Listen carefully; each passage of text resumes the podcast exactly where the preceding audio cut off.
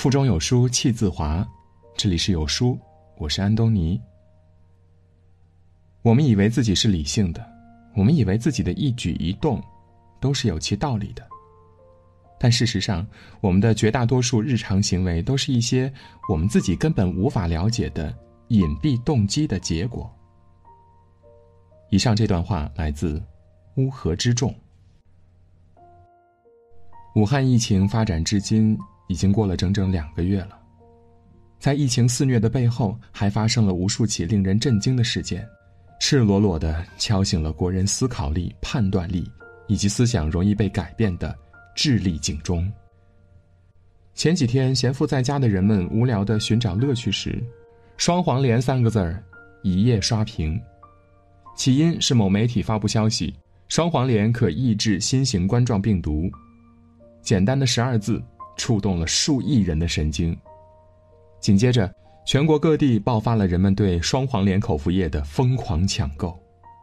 仅过了几个小时，药店里的双黄连口服液被抢购一空了。然而，就在人们趋之若鹜时，有专家声明，双黄连口服液目前只具有抑制作用，并不能预防。尽管有呼吁不要抢购。也已经阻挡不了执迷的人们前赴后继的脚步。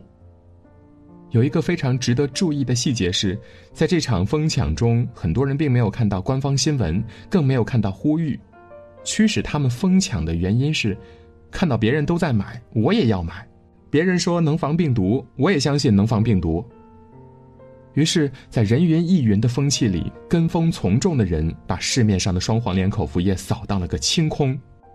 在电商网站，许多商家甚至因为卖断了货，不得不紧急下架产品。令人啼笑皆非的是，有人买不到双黄连口服液，跑到兽医店询问给动物喝的双黄连，人能不能喝呢？把店主问的是哑口无言。还有人在网上找到卖双黄莲蓉月饼的店铺下单，分不清双黄连和双黄莲蓉月饼的人们，硬生生的把产品买下了架。对于不明就里、盲目跟风的人来说，双黄连不仅治不了疫病，还暴露出他们的心病。越是动乱，情绪越容易被感染，智商越轻松被带偏。而这场疫情所暴露出的中国人的判断力问题，还不止这一件。这场因蝙蝠而起的灾难，原本会改变人们对待动物的态度。然而，同样是判断力的问题，让现状变得更加残酷。李兰娟院士在接受采访时说过这样的一句话：“主人要对宠物加强管理，如果宠物在外面接触到疫情、接触到病人，那宠物也需要监控起来。”这句话包括标点符号在内都没有任何的问题。然而呢，有人为了博眼球，发布谣言说宠物也会感染新型肺炎。消息一出，又引爆了人们的敏感神经。尽管很快有媒体辟谣，已经阻挡不了人们伤害动物的行径了。在天津国和园小区，一个住户听信了谣言，狠心的把自己的宠物狗从高楼隔窗扔出来。狗狗先是砸到一辆车上，把天窗砸凹了一个大坑，然后被反弹到一边器官震碎，流血而死。同一时间，有人在上海嘉定区汽车城附近发现了被摔死的五只猫咪。辟谣新闻快马加鞭的赶来，也没能追得上无知人们对生灵的残害。造谣一张嘴，辟谣跑断腿。造谣的人可恨，缺乏判断力，盲目听信谣言，做出恶劣行径的人也同样令人无法接受。评论家曹林曾说过这样一段话：当下横亘在人群中最幽深的分野，已经不是信息多寡所形成的支沟，而是判断力强弱所分化出的质沟。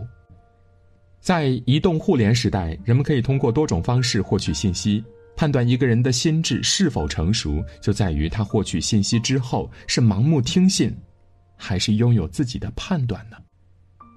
然而，还有无数人。面对爆炸的信息时代，不仅没有借机增长见识，还被外界的信息残害，一步步的走向愚昧。很多人还记得发生在非典时期的疯抢板蓝根事件，发生在二零一一年的疯抢碘盐事件，有媒体事后调查，参与疯抢的人中有很多人并不清楚发生了什么，只是看到别人在抢，有人说“快抢，不抢就没了”，就稀里糊涂的参与其中了。尽管当时有人提出了质疑，也很快被失去理智的人群所孤立远离。不得不承认一个事实：生活中拥有判断力的人，也会在陷入群体中后，轻而易举的被带偏。群体的盲目性会让掌握真理的少数派一瞬间变成沉默的螺旋，最终销声匿迹。去年夏天，网上发生过一件惊天冤案，一位名叫“春秋两不沾”的网友发布视频，称自己被一个郭姓男子性骚扰，扬言要杀害他。女孩一边痛哭一边说：“她去派出所报警，警察却以没有发生为由拒绝受理。”为了帮助他，网友们纷纷关注、点赞、转发微博，并且艾特地方警察官微，还对警察和当事男子进行疯狂的攻击、谩骂。在声浪滔天的谩骂声中，有微弱的声音疑问事件的真假，想要等警察发声。然而，刚发表观点，瞬间就被网友的口水淹没，被一同攻击，甚至被恶意举报。就在网友们盲目的帮女孩讨公道时，事件发生了大逆转。当天夜里，被骂成骰子、即将被人肉搜索的事件男主小郭紧急发布了一条澄清微博。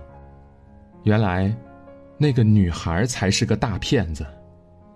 女孩原本在微信里卖假货，不肯退货，还造谣博取网友的同情。事件反转，造谣女孩被刑拘，事件平息了。却也暴露出了成千上万的网友不等真相、盲目站队又盲目攻击好人的事实。庄子中记载：“夫虚静恬淡、寂寞无为者，万物之本也。”群体总是在不经意间让人失去理智。想要保持清醒的头脑，首先需要的是独处。胡适先生曾在北大毕业生赠言中写过这样一段话。达摩东来要寻一个不受人祸的人。何为不受人祸的人呢？胡适先生说，他不容许偏见和个人利益来影响他的判断。他一直好奇，但是他绝对不会轻易相信人。他并不会仓促下结论，也不轻易的附和他人的意见。他宁愿耽搁一段时间，等到有充分的时间来查考事实，才下结论。这段话对于当下疫情阴影笼罩下的中国人非常有教育意义。而如何提升判断力，做一个明智的人，可以先从以下的三点做起：一，学会独处，在独处中建立批判性思维，对新事物持客观态度，哪怕被人孤立，也要让真相先飞一会儿。杨绛先生一辈子不合群，他和钱钟书两人都绝少应酬，常躲在书斋里读书自娱，写书自乐。他说：“我们曾如此期盼外界的认可，到最后才知道，世界是自己的，与他人毫无关系。独处，是修行，也是理性的前提。二，多读好书。以色列每年都有一个安息日。”这一天最大的特点呢是不能工作，唯独有一件事儿是特许的，那就是读书。